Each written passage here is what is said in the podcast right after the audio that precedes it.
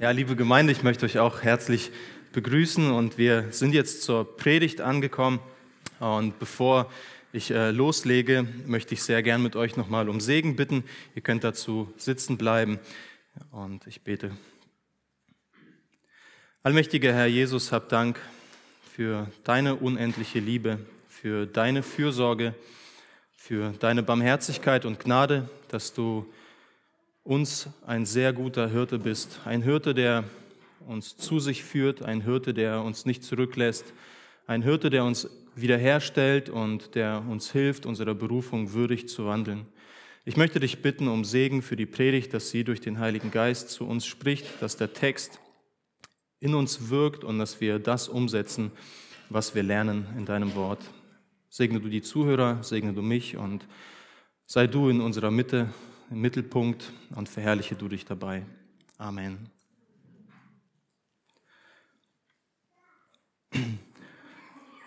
Ich glaube oder möchte es wagen zu behaupten, dass in jeder Freundschaft sich irgendwann ein Punkt ereignet, wo die Freundschaft geprüft wird.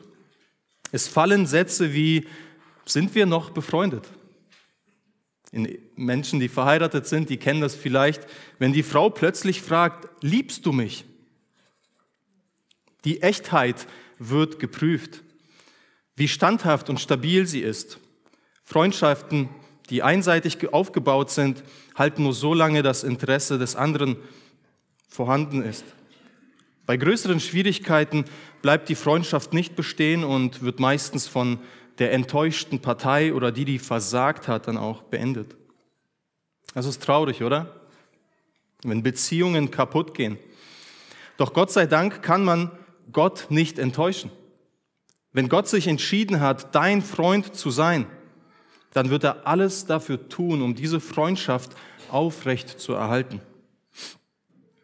Auch wenn du versagen wirst, auch wenn du schwach wirst, wenn du in der Freundschaft zu ihm ihn vielleicht sogar ausnutzt, wenn du sein, dein eigenes Wort biegst, um, um das zu bekommen, was du willst.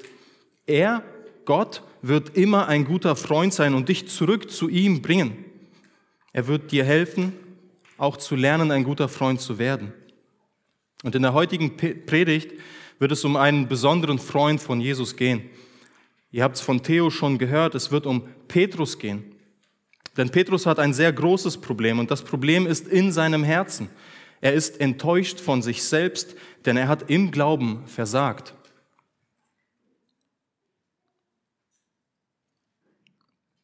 Er sündigt gegen seinen Freund, weil er nicht mehr seiner Berufung nachfolgt. Predigt, der, der, Titel der Predigt sagt, in welche Richtung es gehen wird. Das heißt, sie heißt, Petrus, liebst du mich? Weide meine Schafe. Kommt mit mir mit und erfahrt, wie Christus als ein Freund den enttäuschten, den Versager Simon wieder zu dem Petrus transformierte, dessen Herz voller Liebe zu Christus ist und der sein Leben lang motiviert war, für den Herrn zu leben. Betrachtet mir gemeinsam den Fall des Petrus. In den Evangelien können wir nachlesen, wie ein einfacher Freund oder Fischer und Gott persönlich Freunde wurden. Die Bibel lehrt klar, klar und deutlich, dass Jesus Christus der menschgewordene Sohn Gottes ist. Er wurde, von seinem, er wurde seinem Volk prophezeit und hat ein menschliches Leben wie wir gelebt. Um sich seinem Volk zu offenbaren, tat er Wunder, die wortwörtlich geschehen sind, wie sie in den Evangelien beschrieben werden. Und als er seinen Dienst begonnen hatte, berief er sich einfache, ganz normale Männer zur Nachfolge. Die meisten von ihnen waren einfache Fischer, Handwerker und auch Zöllner waren dabei. Und dieser Jesus wurde tatsächlich ein Freund von diesen Männern. Seine Jünger, seine Schüler hat er sich ausgesucht, hat mit ihnen sein Leben verbracht und sie wurden Freunde. Und ein Mann aus dieser Gruppe heraus, der stach, der stach aus der Gruppe am meisten heraus und sein Name war Simon, Sohn des Jonah. Später bekam er den Beinamen Petrus. Der Evangelist Lukas hält seine Begegnung mit Christus im fünften Kapitel fest. Petrus und drei andere Jünger, sein Bruder Andreas, und zwei Mitarbeiter, Jakobus und Johannes, waren am Arbeiten und sie hatten eine fischlose Nacht. Sie haben nichts geschafft, nichts zu verdienen. Und dann kam Christus ans Ufer, er predigte zu einer Volksmenge und bat dann die Jünger, in ihr Schiff steigen zu dürfen, um von dort aus zu der Volksmenge zu sprechen. Als er dann fertig war mit dem Lehrunterricht, bat er die Fischer, die die ganze Nacht gearbeitet haben, erneut rauszufahren und die Netze auszuwerfen. Ähm, weil Jesus so mit Autorität predigte, ist Petrus, der Profifischer, nachgegangen und meinte, okay, weil du sagst, werfen wir die Netze noch einmal aus. Und Jesus ließ ein Wunder zu. Es wurden so viele Fische gefangen, dass die Boote angefangen haben zu sinken. Und Petrus und all die anderen haben verstanden, vor ihnen steht nicht einfach nur ein Mann, sondern er sagt in Lukas 5 ab Vers 8, als aber Simon Petrus das sah, fiel er zu den Knien Jesu nieder und sprach, Herr, gehe von mir hinweg, denn ich bin ein sündiger Mensch. Denn ein Schrecken überkam ihn und alle, die bei ihm waren, wegen des Fischzuges, den sie gemacht hatten. Gleicherweise auch Jakobus und Johannes, die Söhne des Zebedeus, des Simon, Teilhaber waren. Und Jesus sprach zu Simon, fürchte dich nicht. Von nun an sollst du Menschen fangen. Und sie brachten die Fische ans Land, verließen alles und folgten ihm nach. Petrus lernte nun seinen neuen besten Freund kennen. Sein Leben würde von nun an vollkommen verändert werden. Denn wir lasen, er hat alles stehen und liegen gelassen und ist Jesus nachgegangen. Und ab diesem Tag begab sich Petrus in die Schule von Jesus. Gemeinsam erlebten sie zahlreiche Abenteuer. Christus berief ihn und die anderen Jüngern zu seinen zwölf Aposteln, also erst in den engsten Kreis von Jesus gekommen.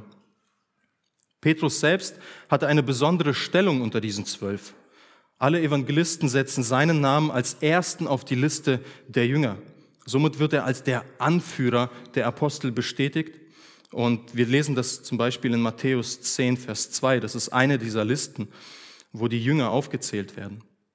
Die Namen der zwölf Apostel aber sind diese. Der erste, Simon, genannt Petrus, und sein Bruder Andreas, Jakobus, der Sohn des Zebedeus, und sein Bruder Johannes, Philippus und Bartholomäus, Thomas und Matthäus, der Zöllner, Jakobus, der Sohn des Alpäus und Lebäus mit dem Beinamen Thaddäus, Simon der Kanaaniter und Judas Iskariot, der ihn auch verriet. Ihr könnt es auch in Markus Kapitel 3 nachlesen oder im Lukas Evangelium, aber auch in der Apostelgeschichte. In all diesen Listen ist Petrus der Erste. Interessant ist auch, dass Petrus nach Jesus einen sehr großen Teil in den Evangelien mit einnimmt. Wenn ihr die Evangelien liest, merkt ihr, dass Petrus fast in jedem Kapitel auftaucht und entweder eine witzige Frage aufstellt oder irgendwas anstellt, was einfach dazu führt, dass Christus ihm eine neue Lektion ganz auf besondere Art und Weise erteilen musste. Sein Name ist weltbekannt, denn diese Persönlichkeit ist nicht unwichtig gewesen. Christus hat ihn berufen, und gesagt, ich möchte durch dich die Gemeinde aufbauen lassen. Und er war und ist als Kirchenvater anerkannt. Und er selbst hat auch in, den, in der Bibel zwei Briefe, die vom Heiligen Geist inspiriert sind, hinterlassen, um uns Anweisungen zu geben, wie wir in schwierigen Zeiten als Christen, als Nachfolger Jesu leben sollen. Petrus selbst durfte ein Predigten halten, wo Tausende von Menschen bekehrt worden, Buße taten, den Heiligen Geist empfangen haben und das ewige Leben geschenkt bekommen haben. Er predigte den Herrn, er liebte den Herrn. Er selbst durfte Wunder erfüllen. In Apostelgeschichte 3 und 4 lesen wir über die Begebenheit, wie ein gelähmter Mann durch das Reden von Petrus geheilt wurde. Natürlich heilte er im Namen Jesu, nicht in seinem. Und auch der berühmte Satz, entscheidet ihr selbst, ob es vor Gott gerecht ist, recht ist, euch mehr zu gehorchen als Gott, stammt von Petrus. Er widerstand den, ähm, den Schriftgelehrten, die versucht hatten, Gottes Herrlichkeit zu verschleiern. Wir wissen, dass Petrus die Gemeinde Christi geleitet hat und nach den Überlieferungen wissen wir auch, dass er den Märtyrertod wegen dem Glauben an Jesus Christus erlitten hatte. Unter Nero wurde Petrus gekreuzigt. Jedoch hielt Petrus sich selbst nicht für würdig, auf dieselbe Art und Weise wie sein Herr Jesus hingerichtet zu werden, und er bat, das Kreuz umzudrehen und mit dem Kopf nach unten gekreuzigt zu werden. Daher fürchtet euch nicht, wenn ihr irgendwo umgekehrte Kreuze seht. Die sprechen nicht für den Satan, sie sind ein Zeugnis von einem Mann, den der Christus mehr liebte als alles andere. Doch das war nicht immer so.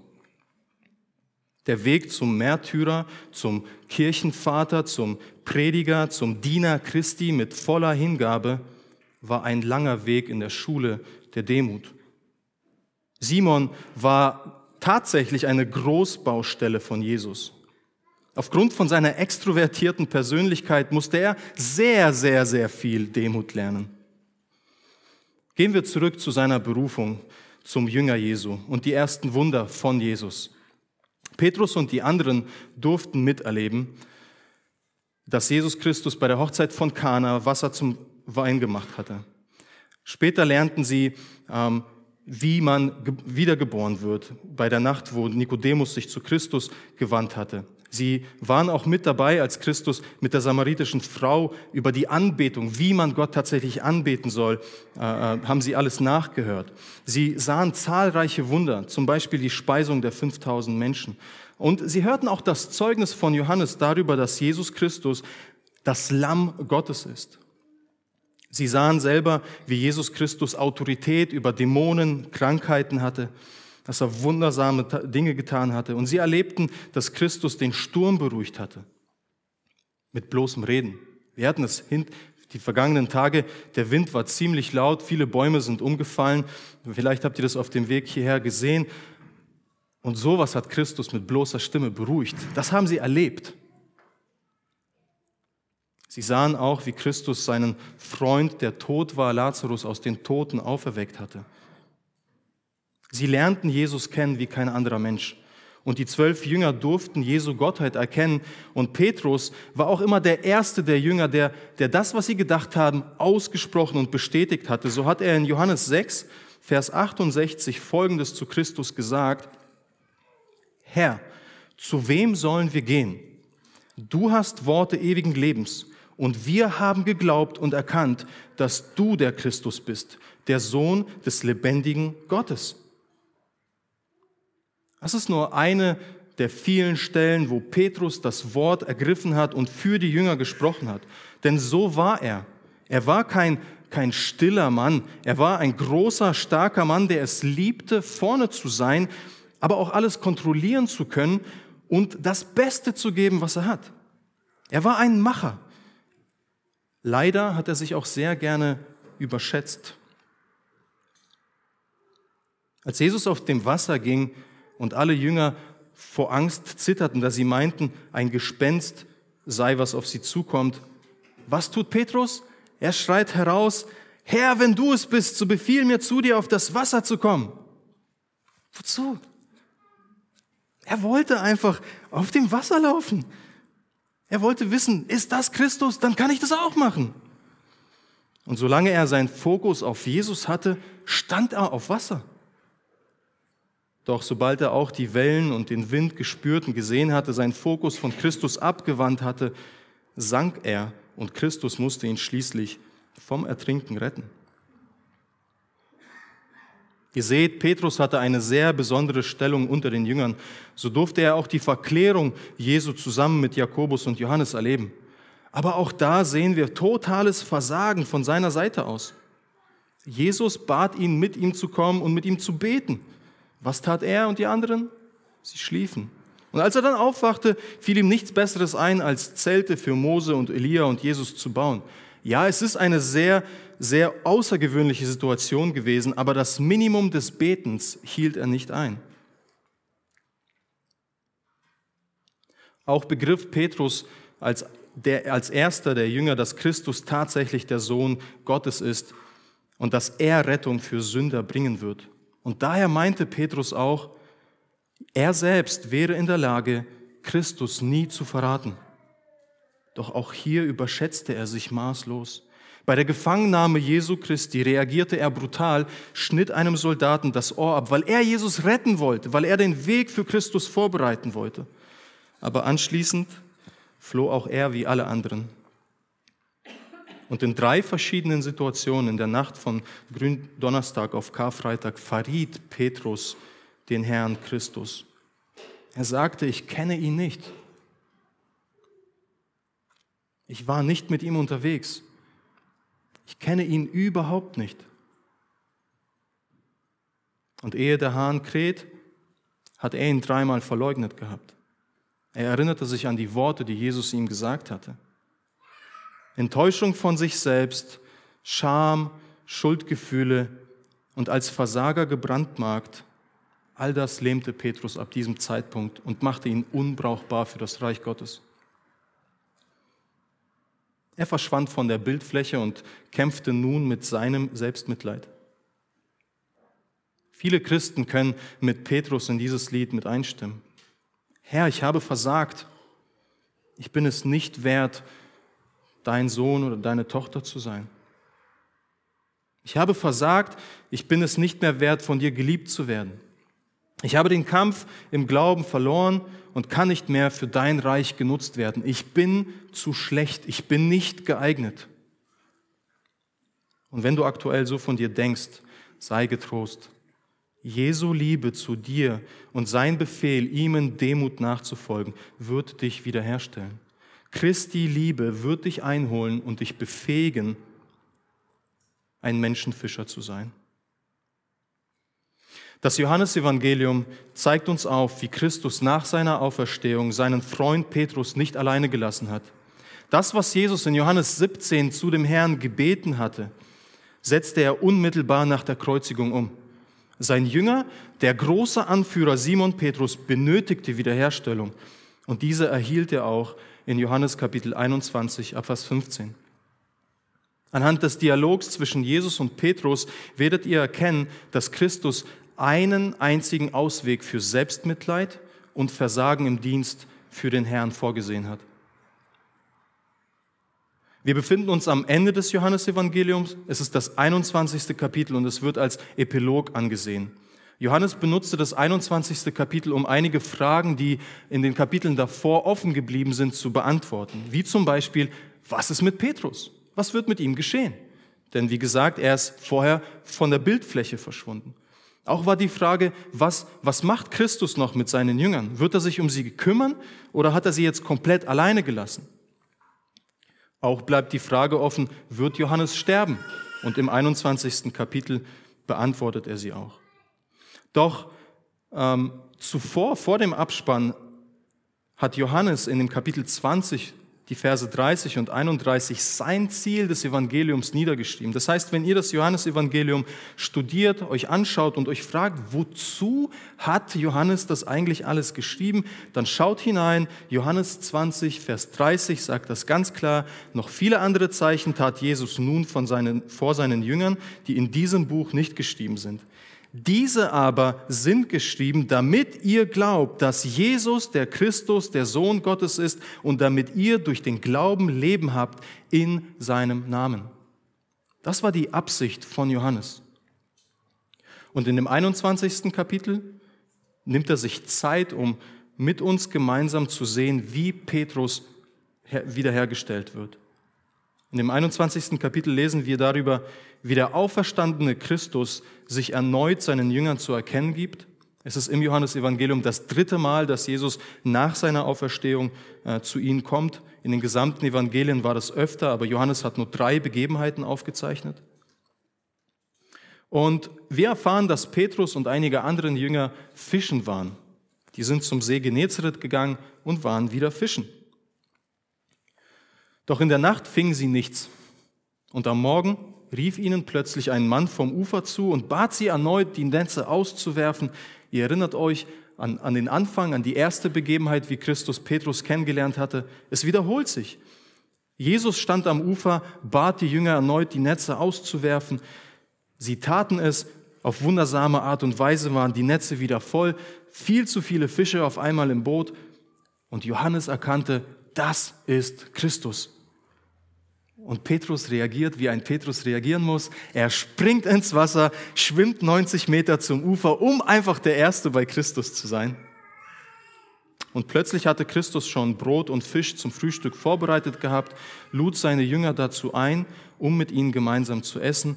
Und hier beginnt Jesu öffentliche Operation an dem Herzen von Petrus. Lasst uns das gemeinsam lesen.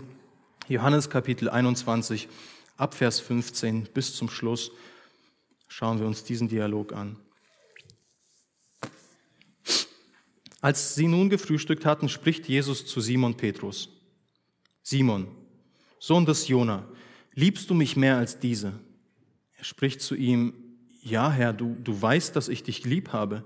Er spricht zu ihm, weide meine Lämmer. Wiederum spricht er zum zweiten Mal zu ihm, Simon, Sohn des Jonas, liebst du mich? Er antwortete ihm, ja Herr, du weißt, dass ich dich lieb habe. Er spricht zu ihm, hüte meine Schafe.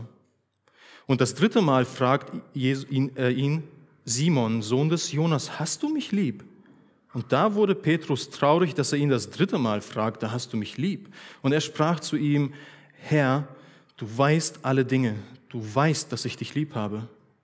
Jesus spricht zu ihm, weide meine Schafe. Wahrlich, wahrlich, ich sage dir, als du jünger warst, gürtest du dich selbst und gingst, wohin du wolltest. Wenn du aber alt geworden bist, wirst du deine Hände ausstrecken und ein anderer wird dich gürten und führen, wohin du nicht willst. Dies aber sagt er ihm, um anzudeuten, durch welchen Tod er Gott verherrlichen werde. Und nachdem er das gesagt hatte, spricht er zu ihm, folge mir nach. Petrus aber wandte sich um und sah den Jünger folgen, den Jesus liebte, der sich auch beim Abendmahl an seine Brust gelehnt und gefragt hatte, Herr, wer ist, der dich verrät? Als Petrus diesen sah, spricht er zu Jesus, Herr, was ist aber mit diesem?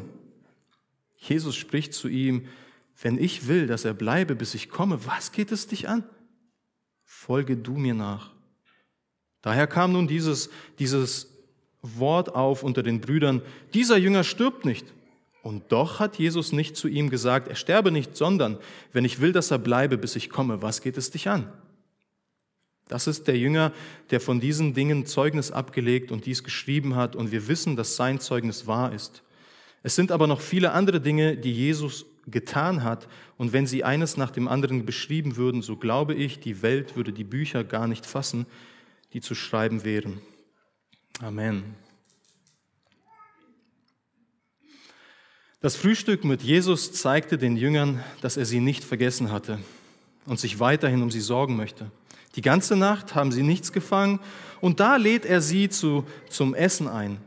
Er nimmt sich den selbstmitleidenden Petrus vor und arbeitet an seinem Herzen, um ihn wieder für die Berufung zu motivieren. Und somit beginnt die Wiederherstellung des Petrus. Nachdem das zufriedene Schmatzen immer leiser wurde, widmete sich Christus seinen, seinem Jünger Petrus und alle Aufmerksamkeit schmiss, äh, ging, ging auf Petrus über.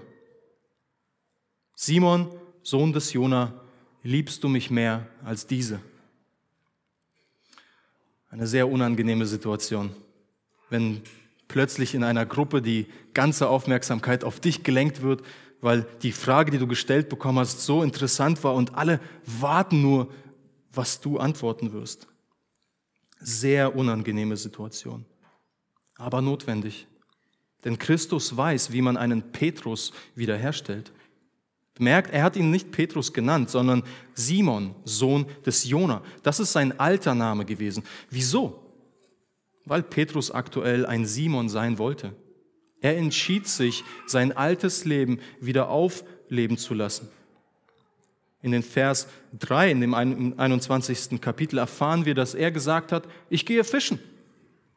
Also ging er zum See Genezareth und wer ging mit ihm? Natürlich die anderen Jünger. Durch seine Autorität in der Gruppe sind sie ihm nachgefolgt. Das heißt, er hat wieder angefangen, sich mit Dingen zu beschäftigen, wovor Christus gesagt hat, du sollst sie nicht mehr tun. Vielleicht hat er auch gesagt, ich gehe fischen, weil Christus gesagt hatte, wartet auf mich in Galiläa in den äh, Kapiteln mit davor. Aber er sollte ein Menschenfischer sein und er tat es nicht. Er ging einfach nur fischen. Denn nachdem Petrus Jesus verraten hatte, fühlte er sich nicht mehr danach, Menschen für Jesus zu gewinnen. Auch ist interessant in dem Johannesevangelium zu, zu beobachten, dass er ab Kapitel 18, Vers 27 von der Bildfläche verschwindet. Nach dem Verrat über Christus, nachdem er bitterlich geweint hat und völlig enttäuscht von sich selbst ist, war er nicht mehr, nicht mehr zu finden. Auch in Johannes 20, Verse 6 und 8, wo erwähnt wird, wie Johannes und Petrus ein Wettrennen zum leeren Grab von Christus gemacht hatten, sagt Johannes von sich selbst, Johannes aber glaubte und über Petrus wird geschwiegen. Was ist mit ihm los? Petrus steckte geistlich in großen Schwierigkeiten. Petrus kämpfte in seinem Herzen mit Selbstmitleid und Stolz, denn er hatte versagt, er hatte Christus verraten. Er sah sich nicht mehr würdig, für das Evangelium von Christus zu leben, da er ihn, den lebendigen Gott, seinen Freund, verraten hatte. Aber Jesus, sein guter Herr und Lehrer, kannte die Situation um das Herz von Petrus und er kennt auch deine und meine Situation in unserem Herzen. Schaut mit mir in den Text von Johannes 21 in den Versen 15, 16 und 17 stellt Jesus ihm dreimal dieselbe Frage. Liebst du mich? Beim ersten Mal fragt er ihn, liebst du mich mehr als diese? Diese, dieser Ausruf mehr als diese könnten zwei Dinge bedeuten. Zu einem kann es sein, dass Christus Petrus fragt, liebst du mich mehr als diese Fische? Also dein altes Leben. Liebst du mich mehr als dein altes Leben, Petrus? Oder er fragt ihn auch, liebst du mich mehr als die Jünger, die hier drumherum sind? Bin ich dir wichtiger als die Menschen, die hier mit uns in der Runde sitzen?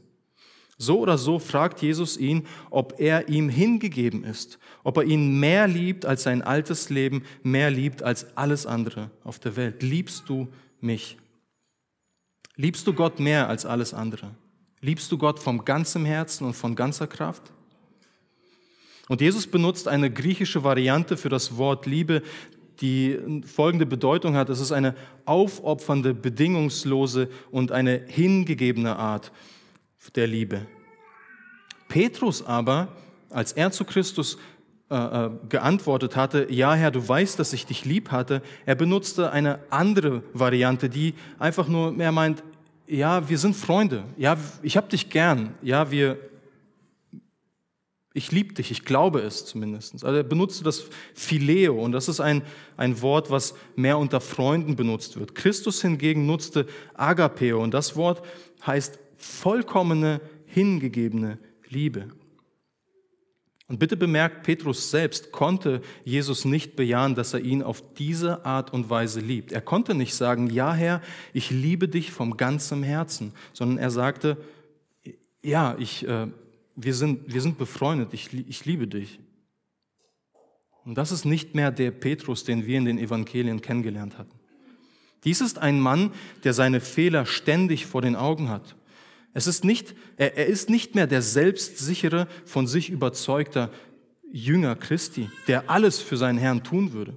Denn in Matthäus 26, 33 waren seine Worte, wenn auch alle an dir Anstoß nehmen, so werde doch ich niemals Anstoß nehmen. Jesus spricht zu ihm, wahrlich, ich sage dir, in dieser Nacht, ehe der Hahn kräht, wirst du mich dreimal verleugnen. Petrus spricht zu ihm, und wenn ich auch mit dir sterben müsste, werde ich dich nicht verleugnen. So hat er von sich gedacht, so hat er von seinem Glauben gedacht. Und er als Anführer motivierte die anderen Jünger genauso zu leben oder genauso zu denken. Und ebenso steht weiter im Text, ebenso sprachen auch alle anderen Jünger. Aber hier, jetzt bei dem Frühstück mit dem Herrn, da kann er nur sagen, ja Herr, du weißt, dass ich dich lieb habe. Das ist nicht, was Christus hören wollte. Und er kann es auch so nicht stehen lassen. Es geht hier um Simon, Sohn des Jona. Es geht hier um Petrus, auf dem Christus die Gemeinde aufbauen wollte. Es geht um einen Mann, den der Herr zu einem Dienst berufen hat. Und so wie er mit Petrus spricht, können wir es alle auf uns selbst beziehen. So wie er hier Petrus hinterhergegangen ist, so geht Christus auch jedem Einzelnen von uns hinterher. Er antwortet Petrus nicht mit, mit, mit, ähm, mit einer leichten Ermutigung oder hey, es wird schon alles wieder gut. Das Einzige, was Christus Petrus sagt, ist, weide meine Lämmer. Er gibt Petrus den Auftrag, für den er ihn berufen hat. Christus weiß, wie er Petrus motivieren soll. Und er sagte zu ihm, ich will von dir eine vollkommene Hingabe. Du bist mein Nachfolger und du bist dazu berufen worden, andere Christen als ein Hilfshirte für mich zu weiden. Und dahin will Jesus ihn bringen. Und daher fragt er ihn zwei weitere Male, ob er ihn liebt. Aber erst beim dritten Mal geht Christus auf diese griechische Variante von Petrus ein, auf dieses Phileo, und er fragt dann Simon nicht mehr, liebst du mich mit voller Hingabe, sondern fragt ihn einfach nur, hey, hast du mich überhaupt gern? Und es ist interessant, dass Christus ihn dreimal gefragt hatte. Vielleicht, weil Petrus ihn dreimal verleugnet hatte, aber ich denke eher, um den Jüngern und auch Petrus unmissverständlich klarzumachen, dass er von ihnen eine völlige Nachfolge mit voller Hingabe fordert. Denn wenn du Jesus liebst oder einfach nur ihn gern hast, das, den Befehl, den Christus gibt, ist trotzdem derselbe. Er sagt, weide meine Lämmer. Jesus möchte, dass seine Jünger sich um seine Gemeinde kümmern. Gott sei Dank hatte Petrus diesen Unterricht verstanden, denn später in seinem Brief in Kapitel 5, ab die Verse 1 und 4 seht ihr, dass er eine, eine Art Dienstbeschreibung für Hirten hinterlassen hat. Er sagt in Petrus Kapitel 5, die Verse 1 bis 4, die Ältesten, die unter euch sind, ermahne ich als Mitältester und Zeuge der Leiden des Christus, aber auch als Teilhaber der Herrlichkeit, die geoffenbart werden soll. Hütet die Herde Gottes bei euch, indem ihr nicht gezwungen, sondern freiwillig Aufsicht übt. Nicht nach schändlichem Gewinn strebend, sondern mit Hingabe. Nicht als solche, die über das ihnen zugewiesene herrschen, sondern indem ihr Vorbilder der Herde seid dann werdet ihr auch, wenn der oberste Hirte offenbar wird, den unverwelklichen Ehrenkranz empfangen. Wie es aussieht, wird Petrus diesen Unterricht von Christus annehmen, die Zurechtweisung akzeptieren und auch wieder motiviert sein, für den Herrn zu leben. Er, er hatte seine Lektion verstanden und nach diesem Gespräch im Evangelium lesen wir, dass Petrus den Rest seines Lebens voller Hingabe für Christus gelebt hatte was ein Frühstück mit Jesus alles bewirken kann. In Johannes 21, 15 bis 18 wurde uns ein Dialog gezeigt, wo Gottes Herz geoffenbart ist. Christus möchte, dass wir glücklich sind. Und wahres Glück finden Christen und aber auch alle Menschen nur dann, wenn sie im Gehorsam gegenüber Gottes offenbartem Wort leben. Liebst du mich mehr als diese? Dann weide meine Schafe. Wir lernen, dass Christus alles von uns verlangt. Und sehr oft sagt er in seinen Evangelien, dass er Nachfolger haben möchte. Nachfolger, die ihm tatsächlich nachfolgen, mit Hingabe. Christus beruft uns nicht zu zeitlich begrenzten Mitreisenden oder einfach nur Unterstützer für eine Sache. Nein, er möchte Menschen haben, die so leben, dass Gott sich daran erfreut. Mit allem, was sie sind, für den Herrn und seinen Willen zu leben. Das ist das, wozu Christus uns beruft. Liebst du mich? fragt Christus dich und auch mich. Dann halte meine Gebote. Glaubst du an mich? So steh auf, nimm deine Matte, sündige hinfort nicht mehr und folge mir nach. Er sagt auch, wer mir nachfolgt, der nehme sein Kreuz täglich auf sich und folge mir meinem Beispiel. Auch ruft er uns, wenn wir versagt haben, sehr barmherzig und gnädig, kommt her zu mir alle, die ihr mühselig und beladen seid. Aber er schließt da nicht. Er sagt immer, nehmt auf euch mein Joch und lernt von mir, denn ich bin sanftmütig und vom Herzen demütig. Er spricht immer von Nachfolge.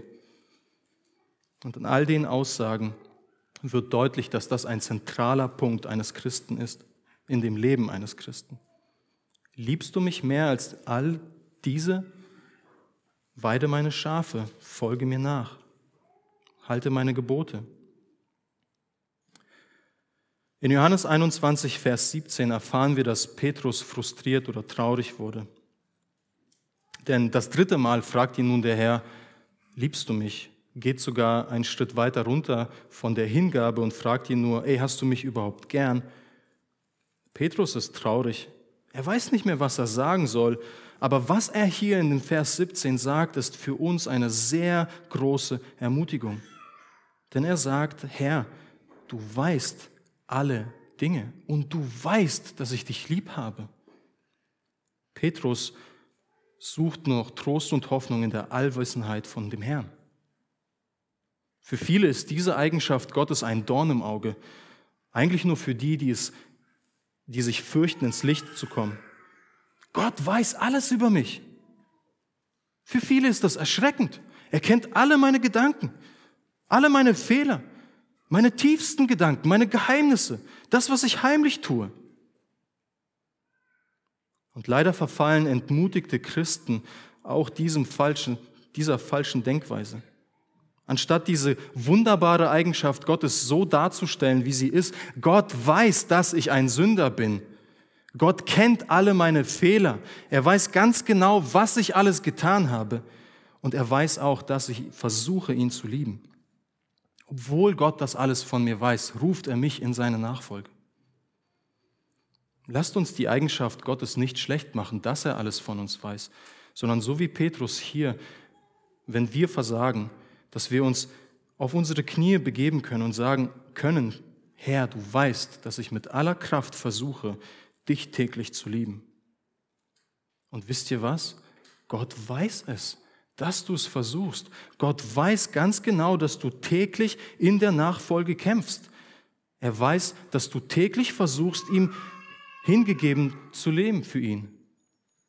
Auch wenn du es nicht schaffst. Auch wenn du es nicht immer schaffst. Er weiß um deine Liebe. Auch wenn es nicht immer diese Agapeo-Liebe sein kann. Nicht die volle hingegebene Liebe. Er weiß, dass das dein Ziel ist in deinem Herzen. Weil dazu hat er dich berufen. Dafür hat er dir seinen Geist gegeben. Das ist das Evangelium. Nicht würdige Menschen dürfen durch Christus würdig gemacht werden. Durch sein Werk am Kreuz dürfen sie zu dem Herrn treten und sagen, Herr, bitte erbarme dich über mich Sünder. Wasche mich rein, vergebe mir. Christus tat das alles mit Petrus. Er erinnerte ihn durch diese Fragerei, ob er ihn wirklich liebe, genau an diesen Punkt zu bringen. Gott weiß, dass du ihn liebst. Und auch das dritte Mal sagt Christus zu Petrus, weide meine Schafe. Keine Fische mehr. Menschen, Menschen sollst du fangen, Käfers. Die Gemeinde Christi sollst du weiden, so wie ich dich geweidet habe. Und da bleibt Christus auch nicht mit der Ermutigung stehen, denn in Vers 18 geht er noch einen Schritt weiter, nimmt Petrus an die Hand und offenbart ihm, was mit ihm geschehen wird. Ab Vers 18 und 19 schaut rein, sagt er, wahrlich, wahrlich, ich sage dir. Wahrlich, wahrlich bedeutet immer, hey, das ist sehr, sehr wichtig, das, was jetzt kommt, ist hundertprozentig korrekt. Christus sagt ihm, als du jünger warst, gürtest du dich selbst und gingst, wohin du wolltest. Das bedeutet, du warst frei, du konntest dich frei bewegen, du konntest machen, was du, was du dir erdacht hattest. Wenn du aber alt geworden bist, also wenn du dein Leben gelebt hast, wenn du was erreicht hast, wirst du deine Hände ausstrecken und ein anderer wird dich gürten und führen, wohin du nicht willst. Johannes erklärt uns das, was hier geschrieben ist. Dies aber sagte er, um anzudeuten, durch welchen Tod er Gott verherrlichen werde. Und nachdem er das gesagt hatte, spricht Jesus zu ihm, folge mir nach. Petrus erhielt eine Offenbarung von der Art und Weise, wie er sterben würde. Ist das nicht ermutigend? Oder? Wenn du wüsstest, wie du sterben würdest, ist das ermutigend? Für einen Petrus oder für diesen Petrus war das das Beste, was er in der Situation hören konnte. Denn Christus weiß ganz genau, was Petrus braucht, um ihn, ihn wiederherzustellen. Die Prophezeiung darüber, dass Petrus gebunden abgeführt wird, ist eine Umschreibung der Hinrichtung von ihm. Er wird gekreuzigt werden, seine Hände werden gebunden sein, er wird zum Tod hingeführt und durch die Kirchengeschichte wissen wir, dass er in der Zeit, wo Nero regiert hat, dass er tatsächlich gekreuzigt wurde. Er wurde kopfüber gekreuzigt. Da Petrus selbst darum bat, er wollte nicht auf dieselbe Art und Weise sterben wie der Herr. Er fühlte sich weiterhin nicht würdig. Aber was ist hier dran wirklich ermutigend? Das Wissen, dass er sterben wird? Dass sein Leben endlich vorbei wird, dass er in den Himmel kommt oder dass er auf eine, auf eine ähnliche Art und Weise stirbt wie der Herr? Nein. Die Ermutigung steckt in den Worten, dass er mit seinem Tod Gott verherrlichen wird. Christus mit seinem Sterben verherrlichen. Petrus wird keinen Hahn krähen hören, der gegen ihn Zeugnis ablegen kann. Mit seinem Sterben wird er an dem Herrn festhalten. Er wird den Herrn nicht mehr verleugnen. Er wird bis zum Ende durchhalten und dem Herrn mit voller Hingabe nachfolgen. Petrus sagt, wurde vor seinem Tod auf jeden Fall wegen dem Glauben an den Herrn Jesus verfolgt. Nicht, weil er extrovertiert ist oder eine besondere Persönlichkeit. Er predigte Christus, den gekreuzigten und auferstandenen. Und dafür starb er auch. Er gab sein Leben für die Wahrheit hin. Christus kennt Petrus und weiß, wie er ihn wiederherstellen sollte. Und diese Wahrheit half Petrus zu neuen Kräften. Zur richtigen Hingabe wurde er motiviert. Die Liebe, die da drin ist in seinem Herzen, die wurde richtig eingestellt. Durch Christi Zurechtweisung konnte Petrus im Laufe der Zeit seine Sünden zurücklassen. Der Selbstmitleid von Petrus, das Selbstmitleid von Petrus hatte zwar Platz in seinem Herzen, doch nun wurde das Evangelium wieder wirksam und vertrieb diese Sünde. Christus hat seine Sünde nicht wieder hervorgebracht. Er hat Petrus geholfen, die Sünde bei der Wurzel zu packen und sie so zu entmachten. Petrus hat verstanden, dass er Christus nachfolgen soll, in Demut, nicht von sich selbst überzeugt, sondern von Gott überzeugt. Und so sollen auch wir von Gott überzeugt sein, dass er uns durchtragen wird, dass er uns Demut lehren wird und uns zu seinen Nachfolgern berufen hat und uns auch in der Nachfolge helfen wird. Er kennt uns genau wie er Petrus kennt. Er handelt mit uns, wie er mit ihm gehandelt hat. Wenn wir die Lust bekommen, wieder zu fischen, also unser altes Leben zu entfachen, macht euch keine Sorgen. Christus wird dich nicht einfach mit den Fischen alleine lassen. Er wird dich zum Frühstück holen und eine Operation an deinem Herzen durchführen, bis du wieder voller Hingabe ihm nachgehst. Das Ziel ist immer, dass du deiner Berufung würdig wandelst. Und die einzige oder die leichteste Berufung, wenn du nicht weißt, welche sie ist, die einfachste Berufung ist, du bist ein Christ, ein Kind Gottes. Du gehörst zu Jesus. Daher tust du das, was er in seinem Wort offenbart hat. Du lebst in Demut und Gehorsam und wandelst, wie er wandelt. In unserem heutigen Text, in Johannes 21, sehen wir, dass Jesus, nachdem er den Unterricht, die, die Operation an Petrus durchgeführt hatte, ihm sagt, komm, folge mir nach. Sehr wahrscheinlich ist er vom Essen aufgestanden und hatte dabei die Bewegung gemacht, Petrus, komm, folge mir nach.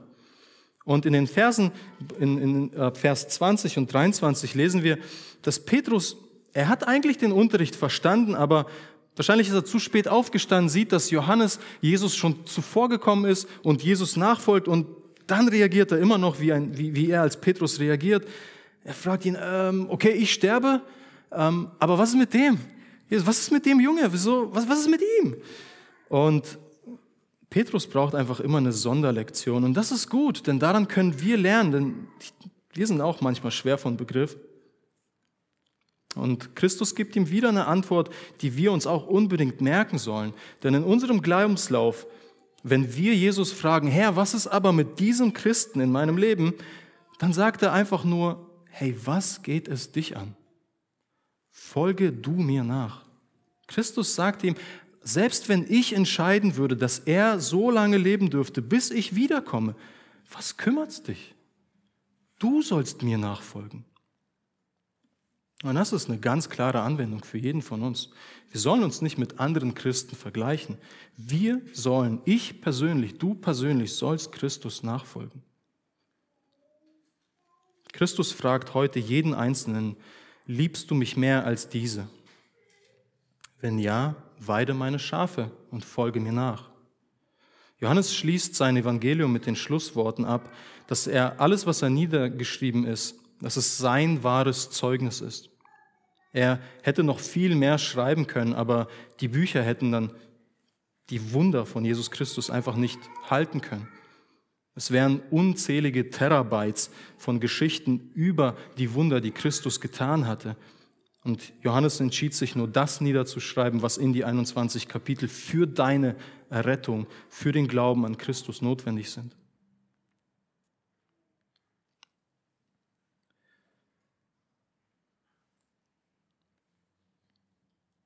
Vielleicht fragt ihr euch, was sind Anwendungen aus dem Text, die wir hier heute lernen dürfen?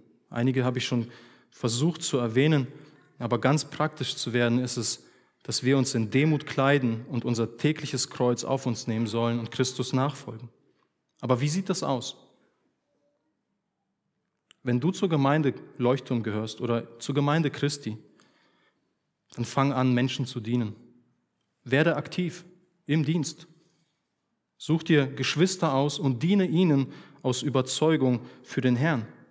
Diene ihnen nicht, um ihnen zu gefallen oder dir zu gefallen, eine Leistung zu erbringen, wo du sagen kannst, schau, ich bin so ein guter Christ, sondern tu es aus der Motivation, aus, das, aus der Liebe zu Gott heraus. Das soll deine Motivation sein.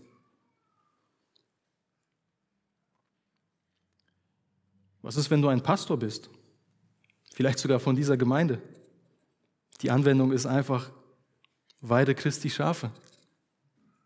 Schau nicht auf, auf dein Versagen oder auf die Fehler, die du tust, sondern schau auf das, was Christus für dich tut und dass er weiß, dass du ihn liebst. Sei da für deine Schafe und sorge für sie. Denke daran, Christus fügt die Schafe für seine Gemeinde hinzu. Kümmere dich um die, die er dir anvertraut hat. Christus möchte, dass du auch ihnen nachgehst. Mach es wie Jesus, lade sie vielleicht zum Essen ein und arbeite an ihrem Herzen danach. Ein Frühstück mit Christus hat bei Petrus Wunder gebracht. Vielleicht wird auch das helfen. Die letzten Gedanken der Predigt möchte ich vom Johannesevangelium von Petrus etwas weglenken und uns noch zwei weitere Prinzipien aus der Schrift anschauen, die, ähm, die uns in den täglichen Kampf, äh, die uns im täglichen Leben einfach helfen und ganz besonders, die uns einen Ausweg aus dem Versagen herausbringen können. Das ist Demut und Gehorsam sind der Ausweg aus dem Versagen. Und dazu möchte ich euch ähm, mit in den Philipperbrief nehmen. In das dritte Kapitel. Dieses Kapitel hat es nämlich in sich, denn der Apostel Paulus schreibt hier, wie wichtig ihm Christus ist. Christus ist ihm wichtiger als alle Errungenschaften in seinem früheren Leben und Petrus hat eine sehr lange Liste mit sehr extremen Errungenschaften ganz besonders im geistlichen Sinne. Und er sagt, das ist für mich nicht mehr wichtig. Auch sagt er, mit allem, was er jetzt aktuell ist, möchte er Christus verherrlichen. Und selbst das ist ihm jetzt, die Errungenschaften, die er jetzt vollführt, die sind ihm auch nicht wichtig, sondern dass er in allem, was er tut, Christus gleichgestaltet wird. Das ist das Wichtigste. Und lest bitte gemeinsam mit mir in Philippa 3, Vers 7 bis 14. Und dort sehen wir dann, dass Demut und Gehorsam der Schlüssel ähm, als Ausweg von Versagen ist. Aber was mir Gewinn war, das habe ich um des Christus willen für Schaden geachtet. Ja wahrlich, ich achte alles für Schaden gegenüber der alles übertreffenden Erkenntnis Christi Jesu, meines Herrn, um dessen Willen ich alles eingebüßt habe. Und ich achte es für Dreck, damit ich Christus gewinne und in ihm erfunden werde, indem ich meine eigene Gerechtigkeit, damit indem ich nicht meine eigene Gerechtigkeit habe, die aus dem Gesetz kommt, sondern die durch den Glauben an Christus, die Gerechtigkeit aus Gott aufgrund des Glaubens, um ihn zu erkennen und die Kraft seiner Auferstehung und die Gemeinschaft seiner Leiden, indem ich seinem Tod gleichförmig werde, damit ich zur Auferstehung aus den Toten gelange. Nicht, dass ich es schon erlangt hätte oder schon vollendet wäre. Ich jage aber danach, dass ich das auch ergreife, wofür ich von Christus Jesus ergriffen worden bin. Brüder, ich halte mich selbst nicht dafür, dass ich es ergriffen habe. Eines aber tue ich. Ich vergesse, was da hinten ist und strecke mich aus nach dem, was vor mir liegt und jage auf das Ziel zu, den Kampfpreis der himmlischen Berufung Gottes in Christus Jesus. Der Schlüssel, wie wir unsere Hingabe zu Christus wieder motivieren oder sie wachsen lassen können, den findet ihr in Vers 12. Paulus sagt nicht, dass ich es schon erlangt hätte oder schon vollendet werde. Das ist Demut. Paulus denkt nicht von sich, dass er als Christ auf einem Niveau ist, wo er selbstsicher sein kann und von sich überzeugt ist, dass er nicht in Sünde fällt. Demut hilft uns, die Dinge so zu sehen, wie Gott sie sieht. Mit Demut nehmen wir uns nur so wichtig, wie wir es tatsächlich sind. Nämlich nicht wichtiger als Gott und nicht die Menschen um uns herum. Nicht wichtiger als die Situation selbst. Wir nehmen die richtige Position ein und können daher objektiv auf die Situation schauen, um diese dann auch so anzugehen. Wir sehen die Dinge so, wie Gott sie sieht. Und weiter in Vers 12 beschreibt Paulus ein Prinzip, wo er sagt, ich jage aber danach, dass ich das auch ergreife, wofür ich von Christus Jesus ergriffen worden bin.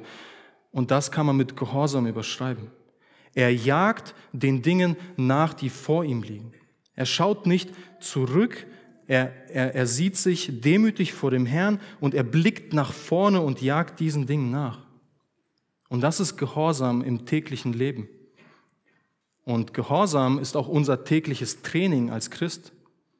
Wenn ich mich im Gehorsam übe, wächst mein Glaube automatisch mit. Denn ich übe ja etwas aus, weil ich überzeugt bin, dass wenn ich das tue, dass Gott dadurch sich verherrlicht.